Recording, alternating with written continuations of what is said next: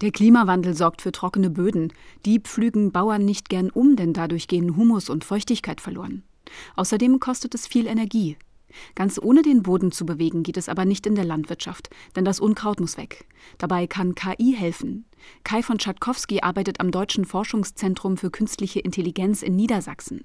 Auf der Grünen Woche steht er im Forum Moderne Landwirtschaft und erklärt den Besuchern, welche KI-gestützten Agrarprojekte es gibt. Wir haben einfach Kameras an den Systemen, die dann erkennen sollen, äh, wo ist denn überhaupt Beikraut, was problematisch ist, was wirklich Unkraut ist, was in Konkurrenz zu meiner Kulturpflanze steht einerseits und andererseits, wo ist überhaupt genug, dass es sich lohnt. Weil für ein einziges Pflänzchen muss ich vielleicht nicht jetzt irgendwie die Hacke runterfahren. Ähnlich funktioniert es, wenn Pflanzenschutzmittel versprüht werden.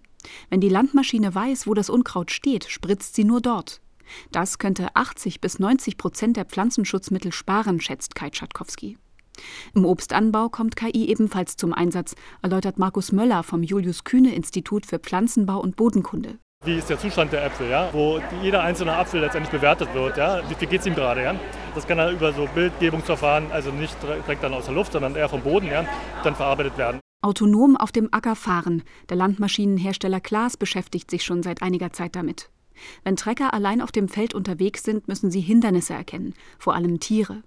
Dazu fliegt eine Drohne den Acker ab und scannt ihn mit verschiedenen Sensoren.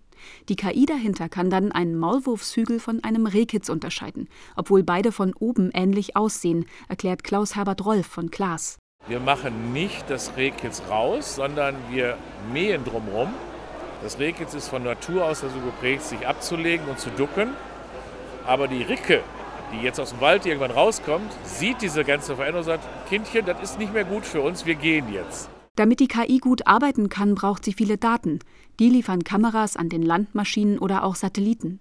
Und mit denen eröffnet sich für Landwirte eine ganz neue Einnahmequelle, stellt Peter Pickel vom Landmaschinenhersteller John Deere fest.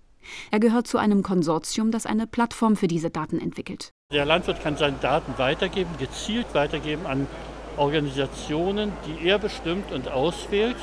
Und er kann ein Preisschild an seine Daten machen. Das sind eigentlich die Schlüsselelemente von unserer Nalamki-Datenplattform.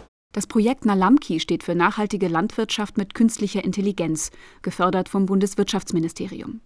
Etwa Forscher oder Entwickler von neuen KI-Dienstleistungen könnten die Daten kaufen. RBB 24 Inforadio vom Rundfunk Berlin-Brandenburg.